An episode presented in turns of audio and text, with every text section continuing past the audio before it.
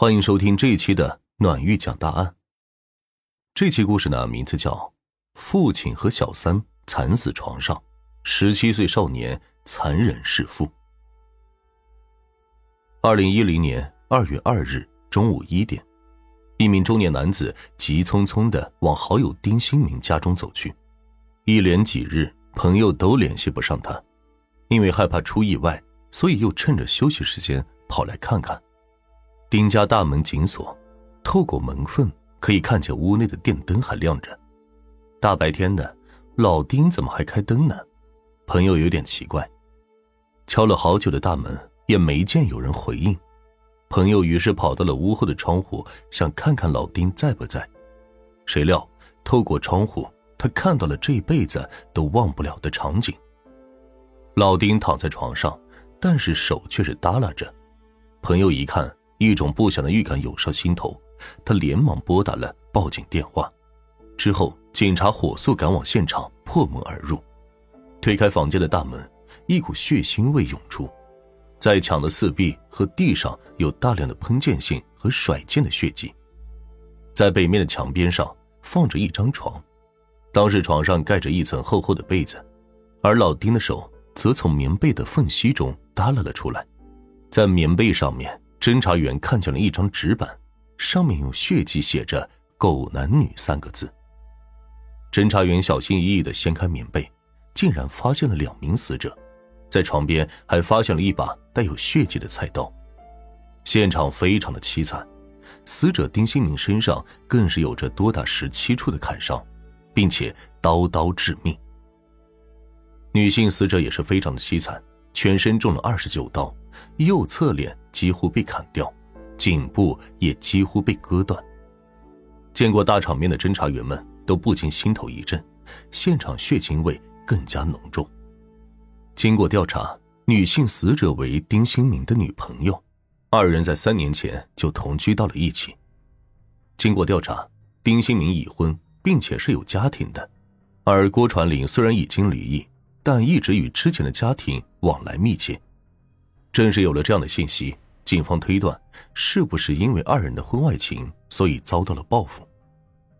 通过法医鉴定，案发现场并没有任何搏斗的痕迹，且通过尸检报告推断，案发时两名受害人应该是处于熟睡的状态，并且院门、屋门也都是完好的，且外墙壁也没有出现任何攀爬的痕迹，由此可以得出一个推断：嫌疑人应该是和平进入屋内的。换句话说，嫌疑人与受害者应该是认识的。此外，在屋内的桌子上，警方还发现了一瓶没有喝完的白酒以及几个杯子，由此，警方更加确信，嫌疑人与受害人一定是有着非常要好的关系。直觉告诉侦查员，凶手肯定就在受害者的身边。在对受害人身边的人进行调查时，警方得到了一个信息，那就是。丁新民的儿子丁雷在案发前曾经从北京回到了父亲所在的宁夏，但就在案发之后，老丁的儿子却消失了。经过调查，侦查员了解到，丁雷是老丁的二儿子，只有十七岁，在这之前一直在山东老家与其母亲一起生活。难道这个尚未成年的儿子就是那个弑父的凶手吗？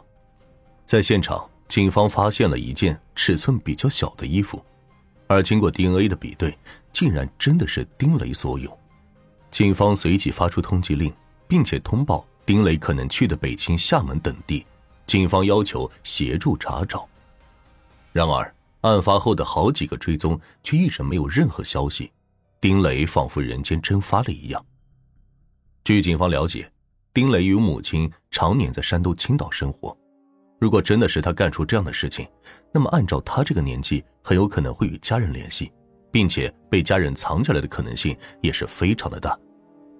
警方将青岛作为重点区域进行摸排，在一家手机店调查时，警方了解到了一个重要的情况：曾经有一个长得很像丁雷的男子曾经在这里修过手机。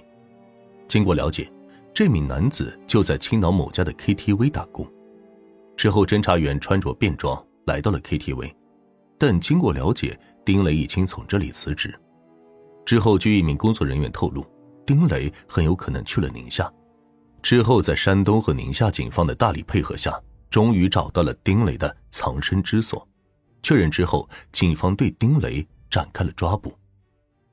而此时，距离案发已经过去了十一个月。面对突然出现的警察，丁磊承认了就是自己杀害了父亲与他的女朋友。而说出这一番话的丁磊却是非常的从容淡定，仿佛没有发生任何事情。被捕之后。每每回忆起自己做过的事情，这个刚满十八岁的小伙子再也忍不住哭了起来。他责怪父亲毁了这个家，自己恨他。究竟是怎样的仇恨可以让这个当时只有十七岁的少年选择亲手弑父呢？在监狱里，丁磊说出了那段他不愿提起的往事。